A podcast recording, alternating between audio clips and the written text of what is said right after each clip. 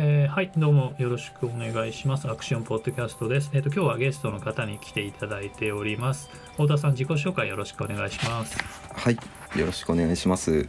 と私太田と申しまして、と過去上海で過ごしたこともあり、まあ上海の10年間程度の変化というのを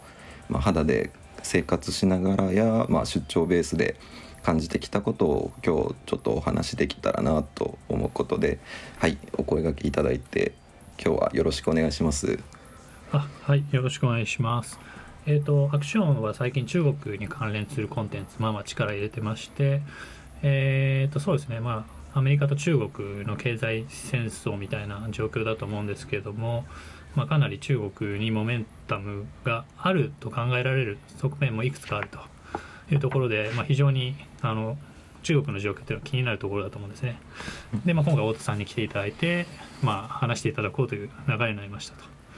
で、まあ、太田さんはまあ10年くらい、まあ、この、えー、上海の変化のようなことをトラックしてきたということなんですけども、まあ、振り返ってみてどんなことがありましたか？はいえっとそうですね上海私最初に行ったのが、まあ、2012年前後の頃で一度2014年頃に、まあ、上海に1年ほど滞在してましてその後出張ベースで年に45回上海にコロナ前まで行く機会があったんですけれどもとそうですねもう全体的にテクノロジーの活用がすごいあの、まあ、日本よりだいぶ積極的に、まあ、失敗もありながら、まあ、活用してで、まあ、手こ入れしながら、まあ、みんなに広まっているなという印象があります。で例えばですけどその地下鉄の利用に関しても、まあ、行った当初は、まあ、なんですかね中国の紙幣、まあ、かなり汚いんですけどそういう紙幣が反応するかしないかみたいなのを、まあ、あの切符券売機に入れてでチケットを買ってで乗るというような、まあ、当たり前のような地下鉄の乗車体験だったんですけど、まあ、最近ではそうですねあの改札で、まあ、QR コードをみんな使っていたりとか、まあ、ゲートによっては顔認証のものがあって、まあ、かなり簡易的に乗れたりとか、まあ、そのチケットを買う煩わしさというのが、まあ、なくなってきているというのはすごい最初に見た時はすごい感動的な体験でした。でそうですねまた、まあ、タクシーなど、まあ、よく外国人だったら乗る必要があると思うんですけども、まあ、そういうのももともと10年前行った時とかはとそうですね、まあ、タクシーを手を挙げて街中で止めて、まあ、言葉があの、まあ、流暢でない中、まあ、どこ行きたいとか、まあ、伝えて、まあ、場合によっては運転手さんに、まあ、伝わらなくて、まあ、乗車拒否みたいな形で向こうもちょっと言葉わからないからごめんねっていうような断られたりっていう体験はあったんですけれども、まあ、最近は、ま、アプリで呼べて、まあ、例えばその飲食店でご飯をしてる間に呼んで、まあ、お会計済ませてちょうどのタイミングで来てくれてでそこからまあホテル帰る到着時間とかまあ、行き先を伝える必要もなくてで、まあ、非常に楽になったりとか、まあ、あとは支払いのタイミングでそうですね、まあ、アプリで支払いができるのでお金のやり取りっていうのはその場でなくなったりというのが非常に、まあ、今日本でもちょっとずつ普及してきてると思うんですけれども、まあ、初めて乗った時はかなり感動的な体験でしたね。うん、なるほど。はい。はい。ああなるほど。うんつまりそうですね。その決済のアプリと何ですかねそういう、えー、なんだろうライドシェアとかのアプリケーションとか、まあ、がちょっとくっついてるっていうことですか？そうですね、とまあ、よく使われてるのはその WeChat とかアリペイとかの決済システムが、まあ、ほとんど、まあ、そうですね。僕の友人知る限り、まあ、ほぼ全員が使ってましてで、まあ、その中の、まあ、アプリミニアプリ経由で、まあ、配車サービスが今はあったりしてもともとは別々のアプリでつながっていたものなんですけどももう全部あのそうですねミニアプリとして統合されてさらに使い勝手が良くなったりというのがありますね。なるほどあのそのアプリの中に、まあ、もう一つアプリがあるというような感じですか？そうですね。その例えば WeChat を私よく使うんですけれどもその中に、まあ、さらに、まあ、配車アプリとか、まあ、自自転車のライドシェアアプリとか、まあ、よくあるのはあとはまあ旅行系の、まあ、フライトブッキングのアプリとかホテルブッキングのアプリがあって、まあ、そこを経由して、まあ、やるともう支払いもそのアプリ内で終わりますし非常にまあスムーズにできてというのがはいそうですね。最近の決済アプリを通じて、まあ、できることがどんどん増えているなというのが印象にありますね。すごい便利ですね。なんかうん。そうですね。最近あの日本でも PayPay などがまあそういう形にだんだん近づいてるのかなと思うんですけれどもまあそうですね。最初そのアプリを使い出した時はその ATM に行ってお金を引き出すっていう体験ももう全く必要なくなってで銀行のアカウントとアプリをつなげておけばいつでもまあチャージできてでそれを友人同士で割り勘の時にまあ支払いを誰かがした時にはお金をま渡すっていうのはアプリ内でできたりというのは非常にそうですね。あの、まあ、いろんな煩わしさがなくなっていてで過去私も ATM とかで、まあ、カードが出てこなくなっちゃったっていう体験とか があったんですけれども、まあ、そうすると銀行に行って、まあ、どこどこの ATM であのカードが出てこないんだっていうのを、まあ、一生懸命伝えてでまたそのパスポートで自分の本人証明をして、まあ、やっとなんとか帰ってくるっていうような状態だったんですけど、まあ、そういう心配ももう今はほとんどないのかなと思っています。なるほど。はい。そうですね、まあ、日本でも少しずつという感じだと思うんですけど多分日本は少し壁があるかもしれないですね。そ そうですね。そのやっぱりスピード感でいうと、もう中国の、まあ、政府の方針なども多分あると思うんですけども非常にまあダイナミックな変化が多くてで、まあ、その変化に対してあの市民の方々も、まあ、かなり柔軟性を持って対応するというのが、まあ、日本と違って感じるところですごい新しい変化に対して、まあ、かなりオープンででさらにそれが、何かしらの利便性を伴うとなると、まあ、より、まあ、そちらを自然と使うようになるっていうのはその中国の方の、まあ、ある意味素直ないい側面なのかなというのを感じていますね。おそらくその中国の人はそのスマートフォンでえーあのまあインターネットに初めて触れたって人が、まあ、大半だと思うんですね。そこら辺は影響していたりしますか？そうですねその、まあ、中国でその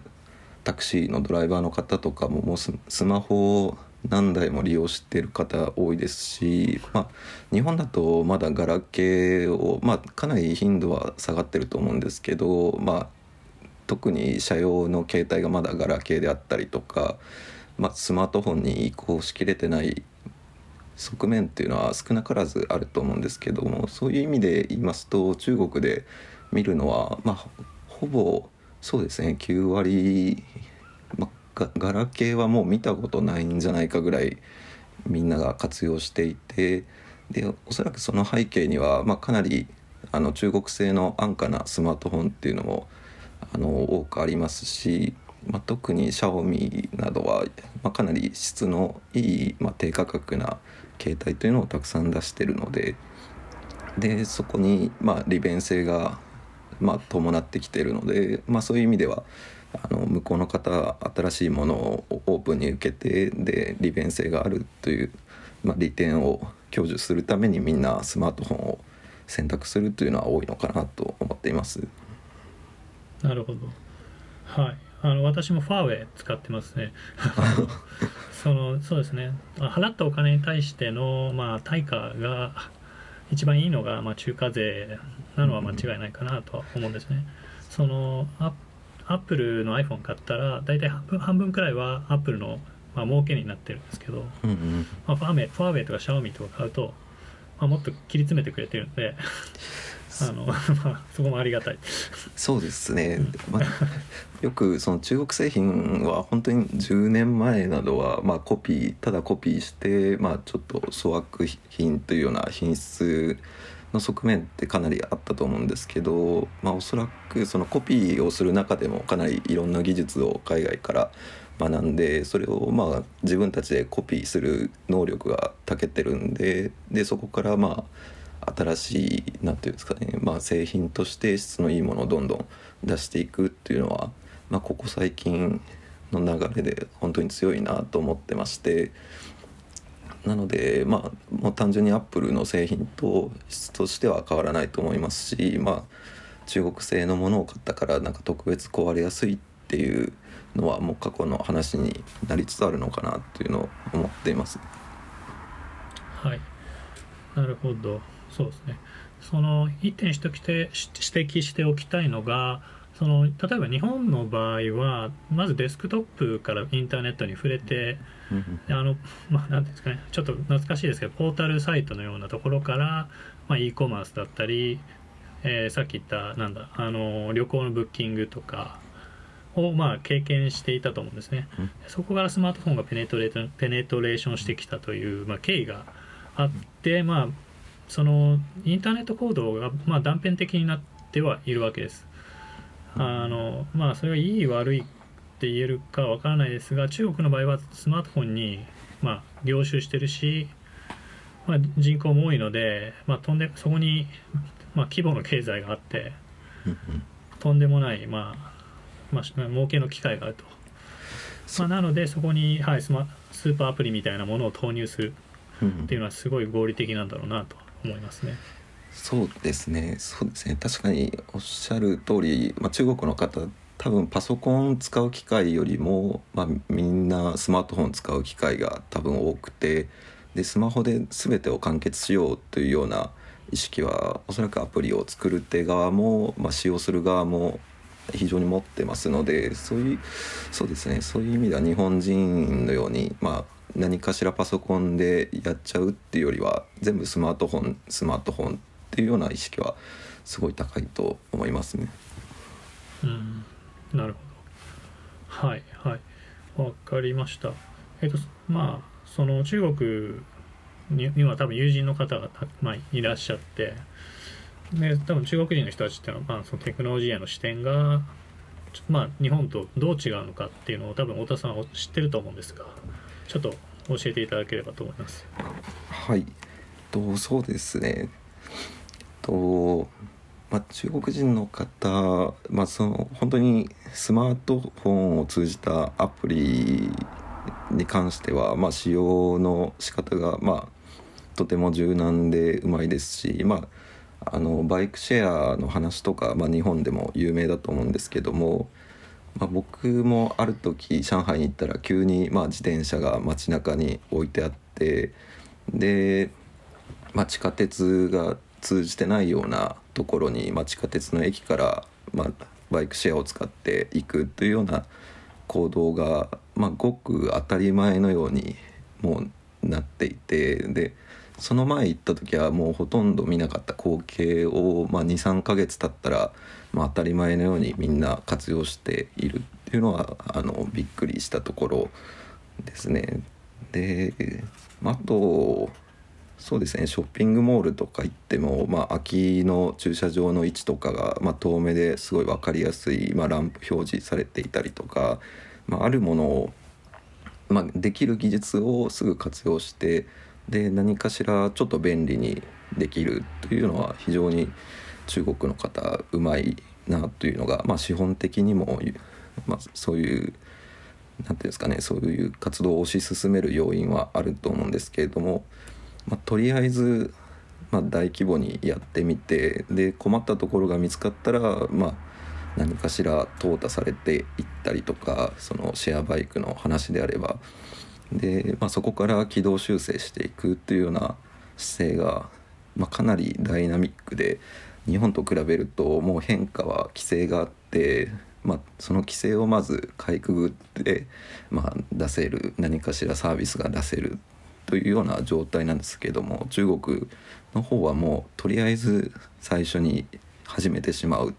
でそこからまあ修正していくっていうのスピード感という意味では、まあ、かなり感動的なところがありますね。でそうですねあと宅配のアプリなどは、まあ、かなりそのスマートフォン活用してまあ、便利になったところのもう一つのところで、まあ、昔私が住んでいた時はもう宅配といえばマクドナルドとか、まあ、そういうなんですかね大手のあのチェーン店しかやってなかったようなところがもう今はウーバーみたいなあのサービスが宅配サービスがあって、まあ、どこのお店もそれに対応して、まあ、注文したら誰かしらその近くにいる配達員の人がピックして、まあ、持ってきてくれると。でそれでまた、まあ、どのくらい今宅配員はどこにいるのかとかどのくらいのタイミングで来るのかとか。で最近はあの、まあ、ツイッターで見見た情報ですと、まあ、その宅配員の体温がちゃんと表示されていて、まあ、コロナにかかってないですよみたいな、まあ、ちょっとそれの正確性がどのくらいあるのかっていうのはまた別の話なんですけども、まあ、そういう何ですかねちょっと安心させる材料っていうのをまあ付け加えたりっていうのはあのあってでそういうのはすごいあの何ていうんですかね変化に柔軟に便利にしていくっていう姿勢が見えているなと思っています。うん、そうですね。本当に。あの特に私は日本我々日本に住んでますけどそうですね。日本動きが遅いんでまあ報道で伝えて聞いてるのを見る限りまあ、非常に差がついてるなというのは感じます。やっぱり失敗できる。そのこれをトライしてそれがワークしないかするかを確かめれるっていうのを今多分中国が一番最初にやってるのでそう、ね、まあ、そのコピーも早いし探索するのも早い。うん、うん、そうですね。本当にそのスピード感っていうのはとてもすごくてあと、まあ、日本人より素晴らしいなと思う側面としてはその、まあ、政府がま何かしらの条例を出したら、まあ、市民の人がまかなりしっかりフォローするというところが、まあ、って、まあ、例えば上海で、まあ、ここ23年前ぐらいにタバコを街中で吸うのはかなり禁煙活動が進んでいて、まあ、そこら中にあった灰皿がもう一夜にしてその日から突然なくなってでまあタバコ吸う人側からしたら、まあ、かなり苦しい あの条例ではあると思うんですけどもすごいその対応能力とか、まあ、変化に対するなんですかねある種の受け入れ方っていうのはその日本人より、まあ、素晴らしく早くて、まあ、友達とかと話していてもまあまあ、そう決まったから仕方ないよぐらいの感覚で、まあ、変化に対応していくっていうのはあのその柔軟性は日本人は見習うべきところはあるかなと思いますね。うん、おそらく2つくらい背景がありそうな気がして、まあ、1つが政治体制ですね。まあ、そうですね。そのトップダウン型だと、うん、ただまああれくらい人口が多い国では多分それをやるしかない。広いしいっぱいいるからでまあ、それまでの混乱のその良くなる前の中国の混乱の時代っていうのもあったわけで、まあ、多分そういう点があると。でもう一点が、まあ、そうですね。おそらくその人口構成が、まあ、人口統計的に、まあ、中国はままあちょっと追いつつあるけど若めっていうのもあると思うんですね。はい、なので、まあ、日本はかなりあの高齢化が進んでるっていうのもあってまあ、かなりそこも効いてる気がします。うん、そうですね確かに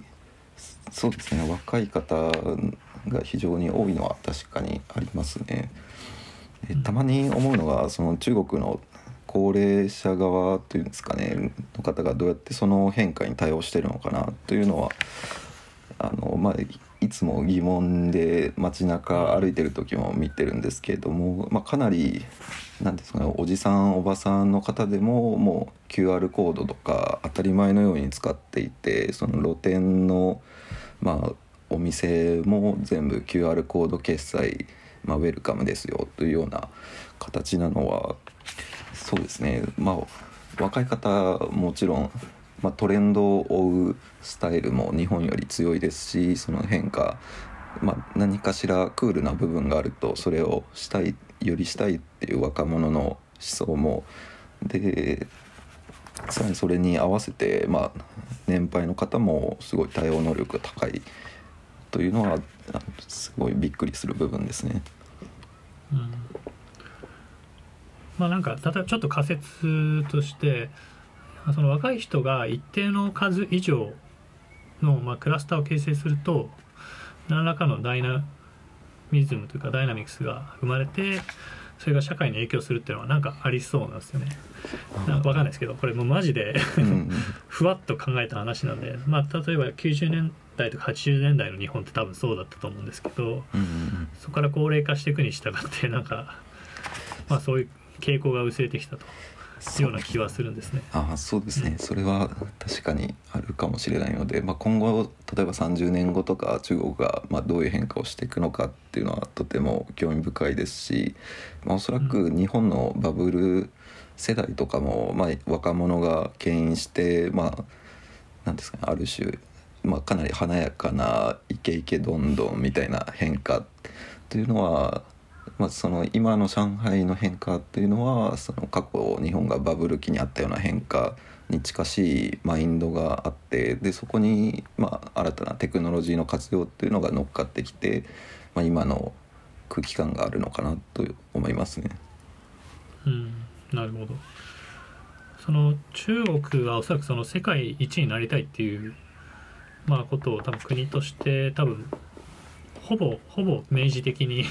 定めてると思って、ね、多分それはすごい大きいことなのかなと思うんですね。なんか日本は あのバブルの絶頂の時に GDP 世界一になったくらいから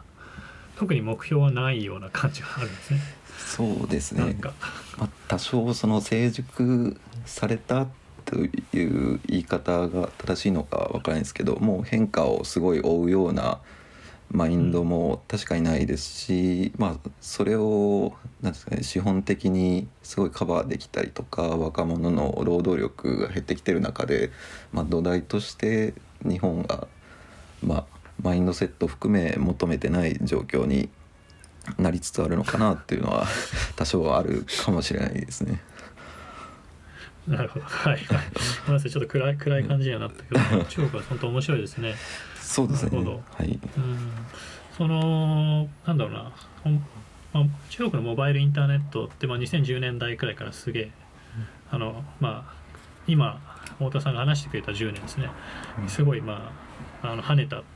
だと思うんですね。めちゃくちゃ膨張していろんな新しいサービスが出てきて、まあ、スーパーアプリっていうような携帯も出てきたし、でまあ多分直近だと TikTok がまあ最後の電車に乗ったのかっていう感じですけど、ね、どうなんですかね？なんかまだ次があるような感じなのかもっと他のものにトレンドが移ってきそうなのか。そうですね。そ何か、まあ、今すごい大きな流れとしてはやはりその、まあ、EV にしろそのスマートフォンの活用にしろ、まあ、中国の方がデータが、まあ、集まりやすい土壌がまあ、どんどんできてますしで、まあ、初めに始めてるんでそのデータ量が単純に多くなるというのはあの感じていてで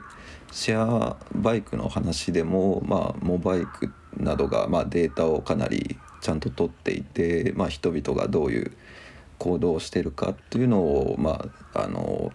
ちゃんとビジュアライズして活用していこうとしてるところを考えるともうデータ、まあ、今後の、まあ、ガソリンとして、まあ、言われているようなそのデータの量がもう格段に違うと思いますし、まあ、自動運転など、まあ、データ量で決まってくるみたいな話もあるのでそうですね。でまあ人口が多いという側面、まあ、利用者が多いっていう側面を考えると、まあ、そういうそうですねそれが具体的にどの分野かというのはあれですけども自動運転とかは中国はかなりあの、まあ、学術的な話とは別に、まあ、活用の面ではかなり先に進んでいくのかなという印象はありますね。うん、そうですね実証実験はおそらくそのウェイモもやがまあまあ先行していったかもしれないですけど同じタイミングでまあ中国の自動運転ベンチャー数社がまあ、えー、広州とか、まあ、ガンガンドンとか言いましたっけ、しましたけど、まあ、広州とかど、えー、深センとかいろんな都市、まあ、上海もそうですね。でまあ実証実験をやってるんですね。だからその技術の上ではまだアメリカがリードしてると言われてますけど、まあ、実戦では並んでるし、まあ、もしかしたら中国の方が多いかもしれないしかもその中国の都市の方がのの、まあ、試してる都市の方が人口密度が高くて歩行者がいっぱいいてで車の密度も高いので、まあ、難易度が高いわけですわ。そうですね。なのではい。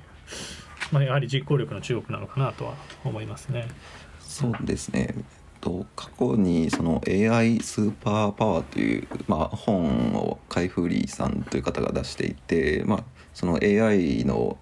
米中戦争というんですかね、まあ、派遣取りをまあ書いたような本なんですけれどもそこにもまあ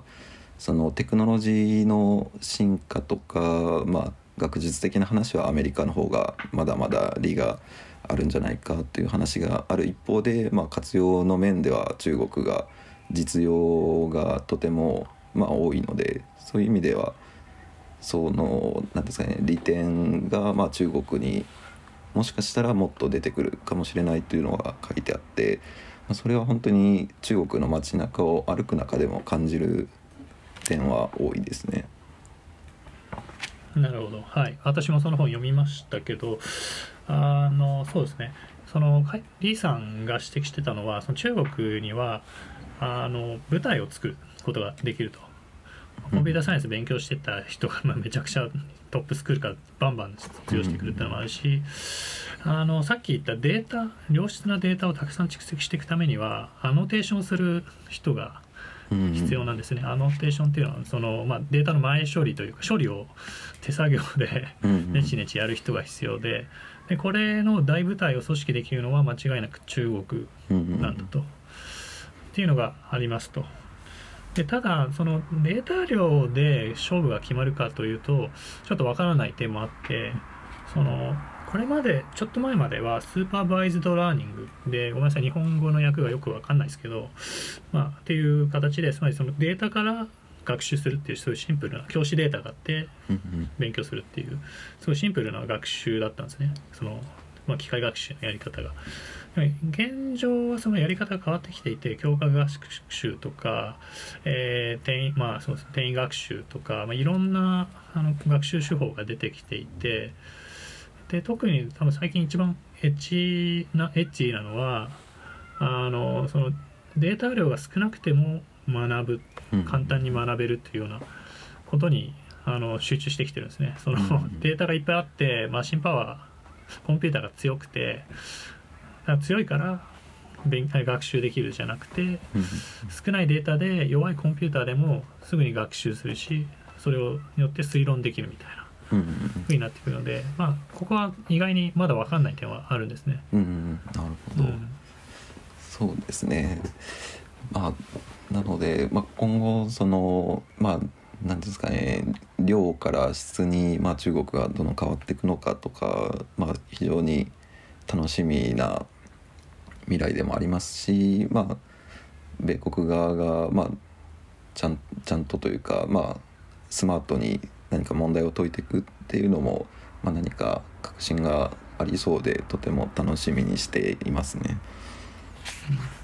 あその米国側で問題解いてる人も あの中国のなんで清華大学ですか？あそうですね。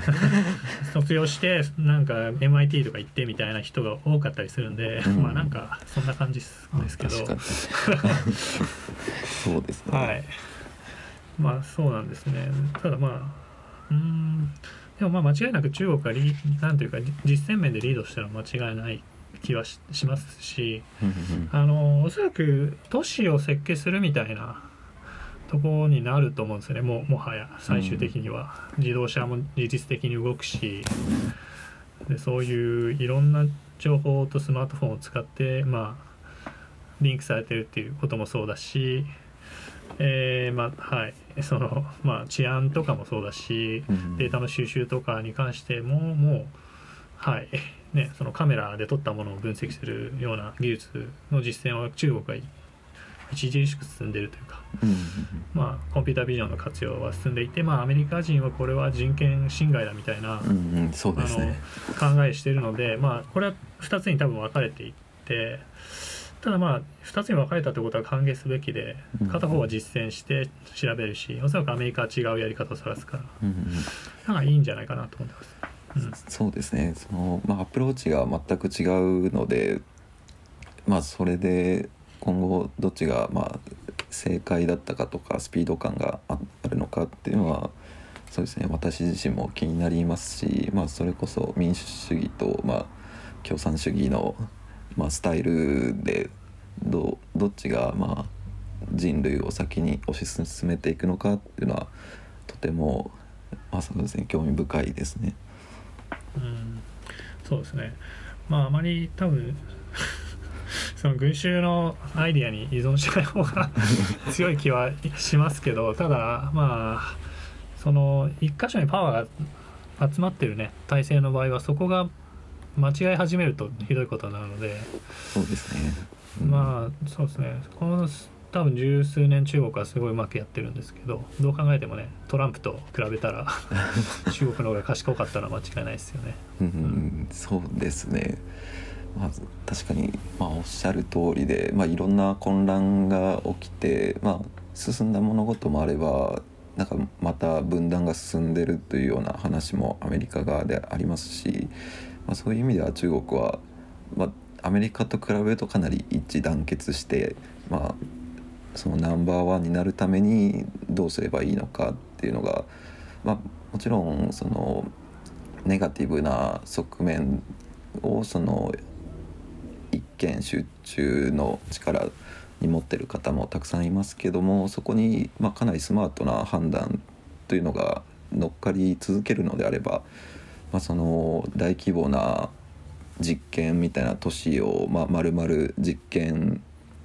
スマートシティのような形で活用したりとかそういう部分を大規模に進めれるのは、まあ、一見集中した力があるようなところかなと思いますね。はい。えーと、はい。じゃあちょっと、まあ、次のトピックに行こうかなという感じで、あの、まあ、特にこのね、1年くらいは、世界はそのコロナに苦しんでいったと思うんですけど、で、まあ、ちょっとさっき話してるアメリカと中国の競争っていうのも、なんか、このコロナの影響ですごい、なんというか、多分、不可逆な変化が起きたような印象もありますと。はい、はい。なので、ちょっと、コロナの対応についてお伺いできればなと思うんですが。あはいそうですね、えっとその中国のコロナ対応っていうのは個人的にはすごい、まあ、スマートな点が多いなっていうのを思っていてで、まあ、私自身上海にその会社のメンバーがいたりで、まあ、武漢にあのお友達がいたりしたので、まあ、非常になんていうのキャッチーな情報を友達から聞いていたりとかその武漢で実際どうなのっていうのを話を聞いたりしていたんですけれどもまずその武漢の話について私が知ったのは、まあ、日本側の、まあ、ニュース番組で、まあ、武漢で新型肺炎が出てますよっていう話を聞いたのが、まあ、去年の1月入ってすぐぐらいに聞いてでその時にその武漢にいる友達にコンタクトして、まあ、新型の肺炎が出てるんだってみたいなのを、まあ、聞いたんですけれども、まあ、その時はその友達は、まあ、風邪とかインフルエンザだと思うから、まあ、肺炎じゃないんじゃないのみたいな話を、まあ、おそらくその現地のニュースを通じてそういうことを言ってたのかは分からないんですけれどもそういうコメントをしてましてでそこからまあどんどん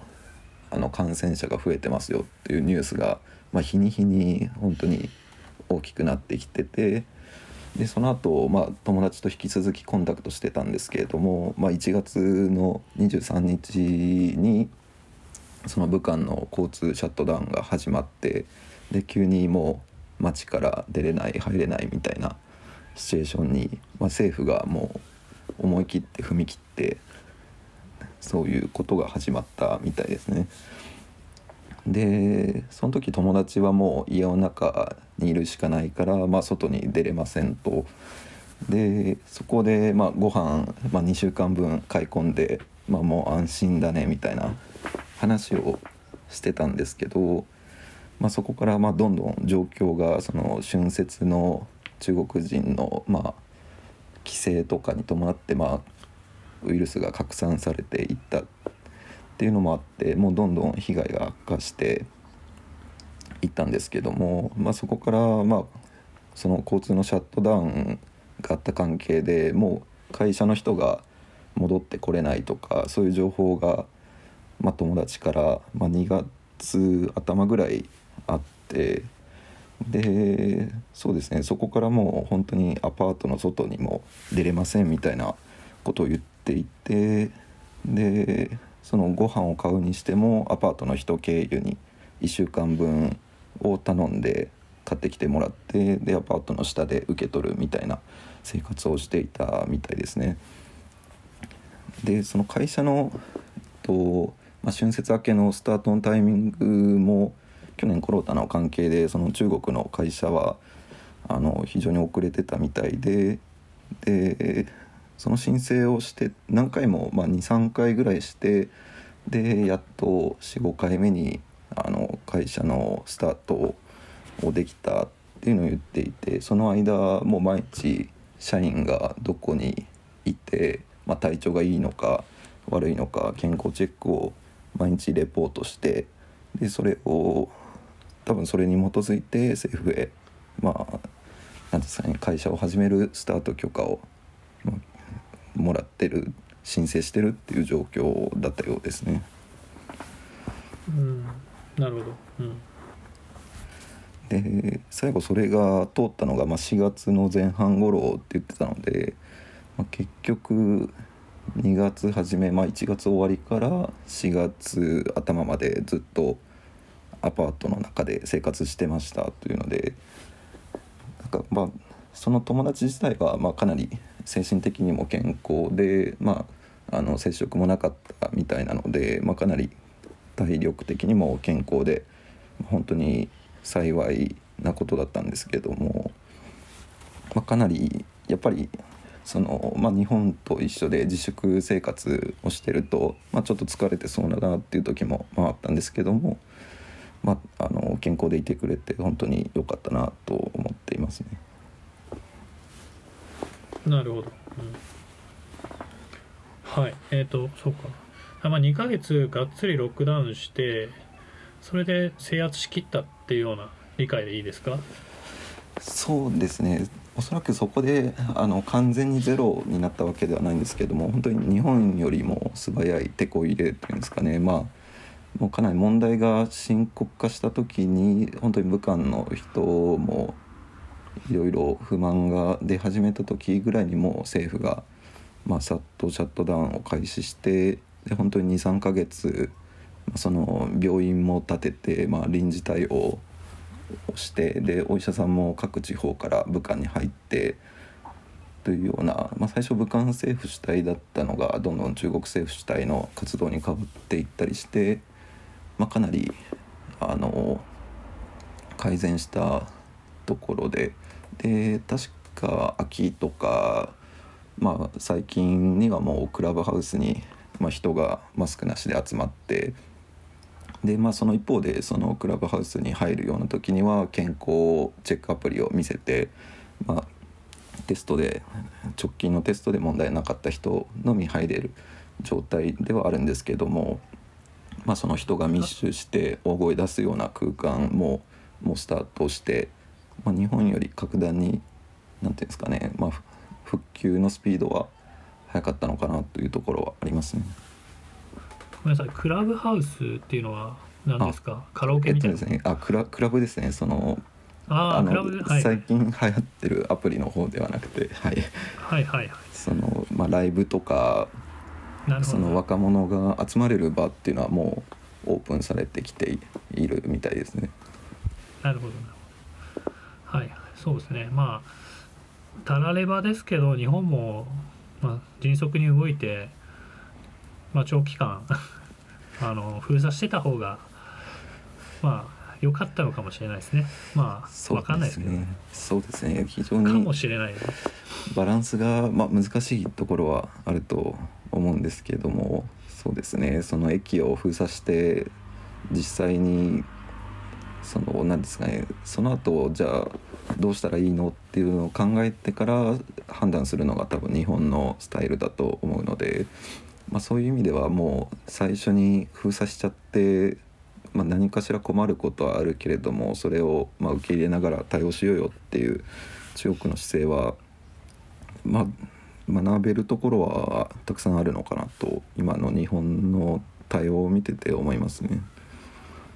うんそうですね、まあ、日本は法律がなかったという話ですよね。その中国的な対応を取るための。多分法律があっても多分そこまではできないんでしょうけど。とはいえ、まあ、まあやり方はあったかもしれないです。まあもちろんこれはあの後から分かってきたことでうん。今言ってるのでちょっと不平等ですけど。そうですねその本当に中国の方も最初多分世界で一番最初にそのコロナウイルスというものをま見つけて被害に遭ったので、まあ、本当にその中国の対応が後から見てなんとなく良かったなっていうのは確かに分かっていますしそれはまあその共産主義的な側面とかまあその未知のものだったから、まあ、スピード感を持って対応したっていう側面もあると思いますし、まあ、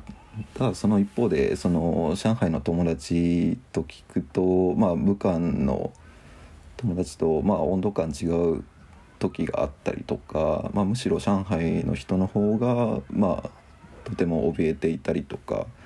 ていうまあ本当に何何の情報が正しいのかわからないっていうのはその友達もいろんなところの中国の友達が言っていてなのでそうですねまあ振り返ることしかできないんですけどもまあ日本はその中国の対応を見て何か学べることがあった中でのこの対応だったっていうのはちょっとうんうんと思うところもあるんですけどもはい。うんまあそうですね。おそらく日本は中国よりは欧米を見てたんだとは思いますね。なんか欧米もまあ いなんというか民主的な手続きで物事を進めるというような、まあ、自由とか、まあ人権とかを重視したと思うんですけどちょっとこういうなんですかね破壊的な大惨事に対して、まあ、人権や民主主義っていうのは非常に脆かったということもあると思います。まあはい、あとそうですね。あと多分中国は SARS ですか名前呼び方が合ってます？えっ、とサあ SARS あはい。そうですね。以前のの経験があはいったのは多分でかいんだとは思いますね。そうですね。確かにその時に一度まあ失敗と言われてるかその中国国内で言われてるのかはわからないですけどもその時の対応がちょっとまずかったっていうような話は友達も言ってたのでまあ確かに今回のそのウイルス自体の威力がちょっと性質が違うかもしれないんですけどまあそれをそこの教訓から、まあ、どう対応したらいいかとか非常事態に対しての、まあ、動きっていうのはすごいあの、まあ、中国国内の人は早かったって言ってる人もいますし早くなかったって言ってる人もいるんであれですけど日本と比べるとすごい、まあ、大規模な引き締めっていうのはありましたね。うん、なるほど。はい。うん、そうですね。そのどうやらコロナというものが存在してそれが 脅威であるっていうことが分かってからの速度は中国の方が早かった印象がありますね。うん、そうですねうん、まあ順番が別なので何とも言えないですけど。そうですね、まあ、まあその台湾や香港とかシンガポール見てるとまあその何かしら何ていうんですかね中国的な面もありつつでかつ日本的な面も持ち合わせて、まあ、さらに何ていうんですかねいいとこ取りしてうまく抑え込んでるとか、まあ、多分気候の関係で流行りにくいという背景はあったのかもしれないですけどまあそううまくやってるその中国に習いながらうまく民主主義の中でもやってるというところを見るのすごい、まあ、いろんな国の対応があるんだなと思いますね。うん、はい。そうですね。まあシンガポールが民主主義かっていうのはちょっと議論の余地があるかもしれません。まあ台湾はそうだと思うんで。うん。はい、うん、そうですね。そう思います、うん。はい、まあ、香港も最近そうではなくなったと。あそうですね。まあはい。まあこれはまあどうでもまあどうそうそんな感じですかね。はい、はい。なるほど、うん、そうですね。じゃあまあはいもうそそうか。日本からまた最近中国に行くようなことは今できないわけですね。そうですね。今はちょっと詳しく見てはないんですけどもおそらくまあ行ったとしても、まあ、かなりホテルであの滞在してで、まあ、検査して、まあ、問題なければ外に出れるというような状況なので、まあ、おそらく出張ベースで行くのはかなり難しい側面があるのかなというところで、まあ、あとはまあ会社的にもそういうのを推奨してない、まあ、たとえその中国の中の旅行も今また何ですかね感染者がまあ日本と比べたらかなり微量なんですけど、まあ、出てるっていう情報もあって中国国内の移動もかなり制限されてるところもありますので、まあ、ちょっと次いつその中国に行けるかっていうのはまだまだまあわからないですし今年はちょっと難しいんじゃないかなっていう話も同僚としたりしているので、まあ、ちょっとそうですねコロナの収束の動きとか、まあ、日本の何ていうんですかねコロナ対応を見ながら、まあ、あの早く行けたらいいなと思っています。なるほど。わかりました。はい。えーとそうですね。なんか多分中国はそのもうね GDP とかそういう経済がもう普通に動いてて、まあこう欧米日とちょっと違うシナリオをたどってるんで、まあうん今後もどうなっていくか見ていきたいなと思います。なんかそうですね。非常に勉強になりましたそうですね。はい。はい。何か言いそびれたこととかはありますか？ああそうですね、まあ、あとその一つあるとすれば、私その最近 EV の、まあ、テスラとかニオとかの状況を見ていてで中国でかなり EV 化の波が、まあ、起きてるなっていうのがあって上海の街中でも EV であればナンバープレートが安く買えるとでバスがまあほとんど EV 化されてる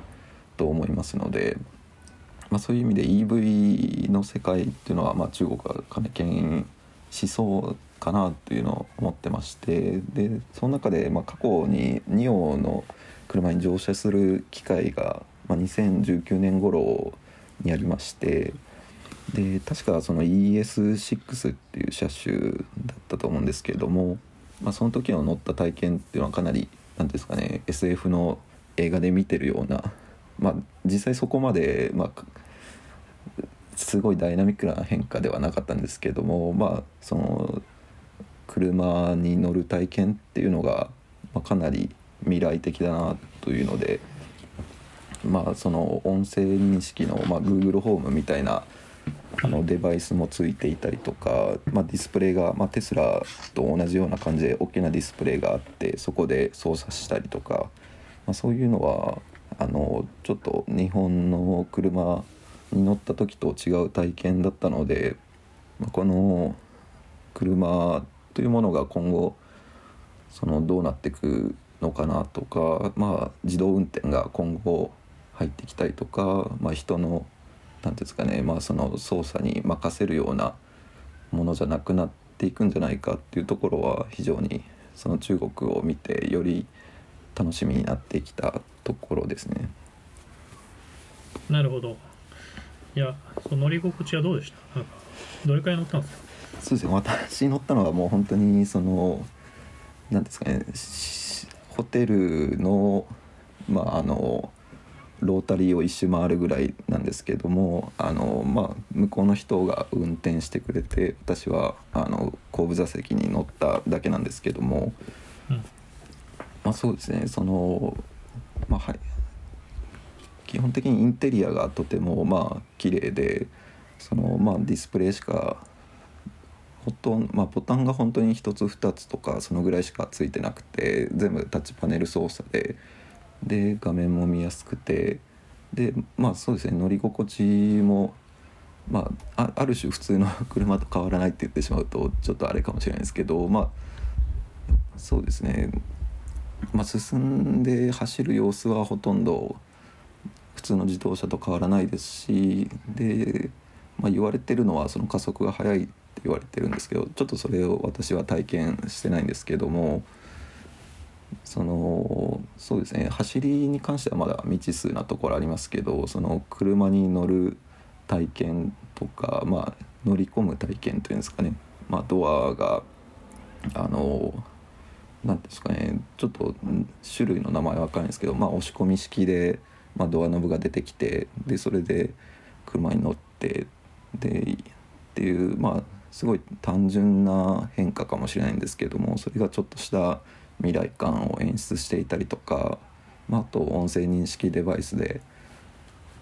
まあ、何かしら音楽流したりとかそういう、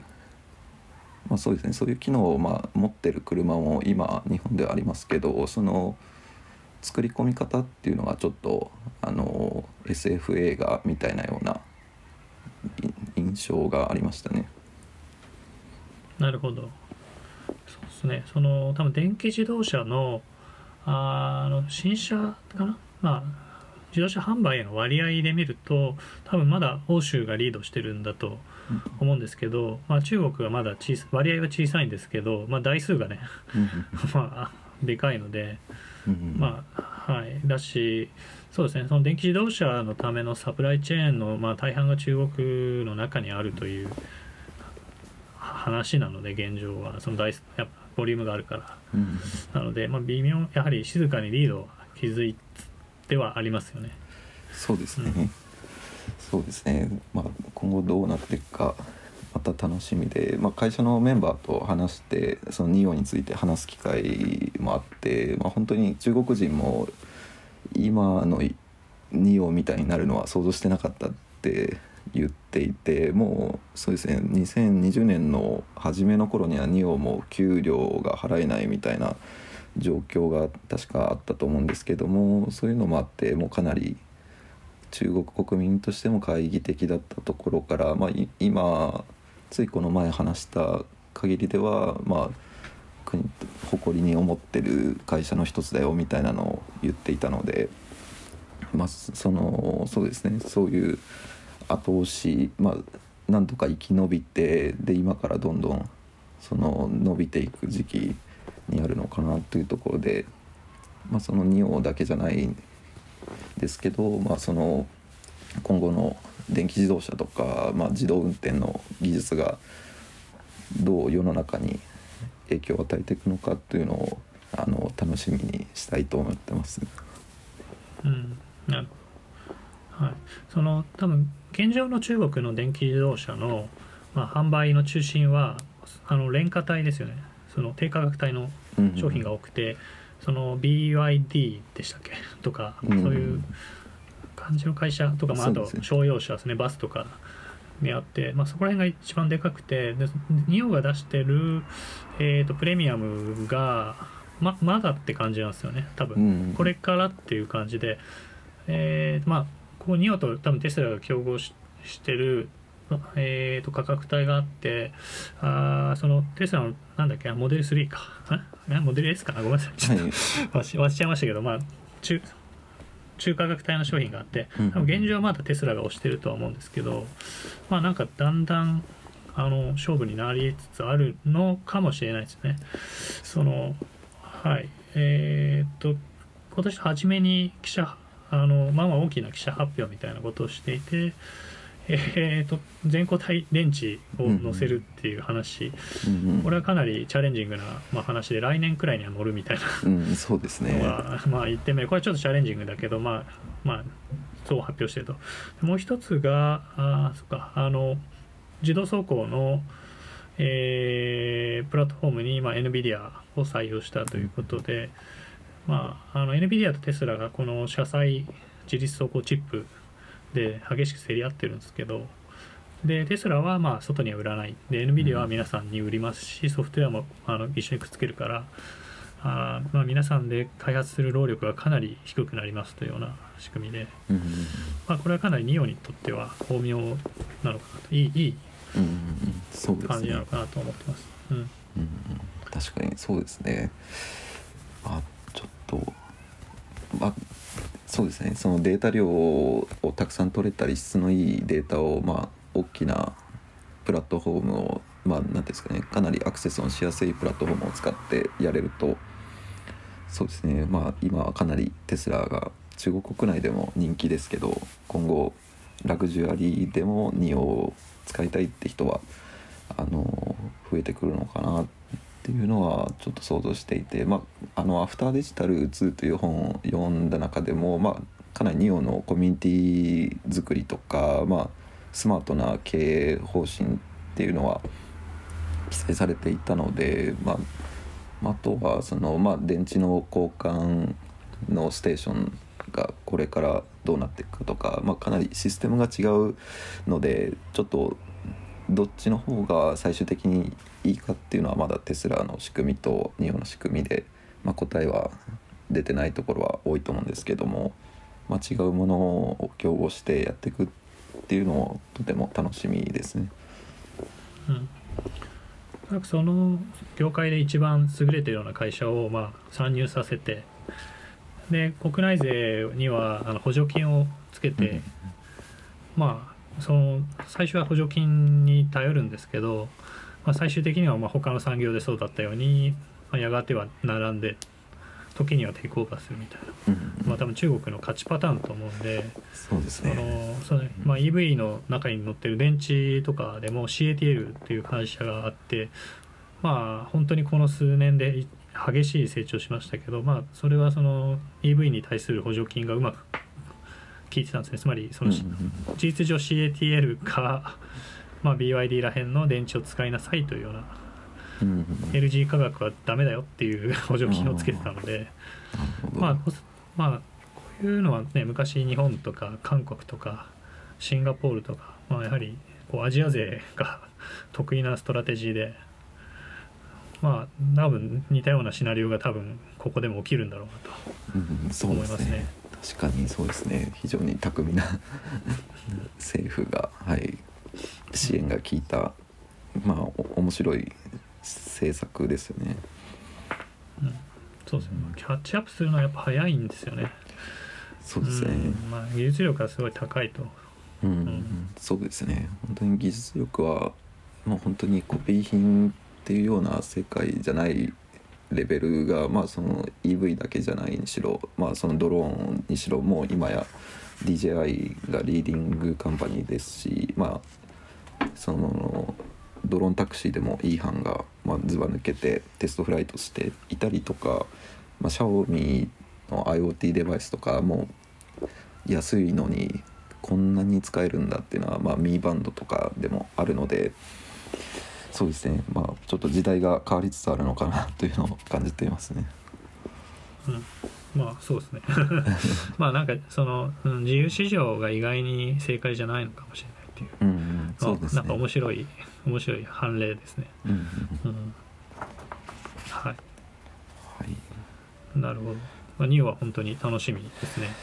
そうですね。んそうですね。本当に確かどっかの自治体からあの支援あれ投資かなんかかな？支援か何かもらうまでは半死半生だったと思うんうんうん、まあ今は株式市場がフィーバーしてますからね。そうそうですね。ととんでもない株価になってますよね。そうですね。本当に試乗した頃に買っておけばよかったっていう。ねなんかえなんん？100何100%とかなんかそういううん全然そんなレベルじゃないな。そうですね。確なんと何十倍とかそういうレベルですよね。そうですね確か2019年頃はもう本当に数ドル3ドル4ドルぐらいだったのが今確か560ドルとかそんなレベルなのでまあ10倍以上ですよね。うん。うんねなんか2億リビトっていああそうですね。う人もいるみたいですからね。はい。まあ。まあ、まあ、ちょっと、まあ、あのテスラもそうですけど過剰な面はあるんだろうと思うんですけど。そうですね。ちょっうとん。その過去の自動車メーカーの株そのマーケットキャップとはちょっと水準基準が違ってきてるのかなっていうのは確かにありますよね。ちょっと今が過剰なのか、まあ世界が変わってそのせ自動車の産業規模っていうのが違う見込みに織り込まれてきたのかっていうのは、まあ、そうですね。正解は未来に出るとは思うんですけどもとてもうん。ちょっとウォッチしたいところですね。えー楽しみです。はい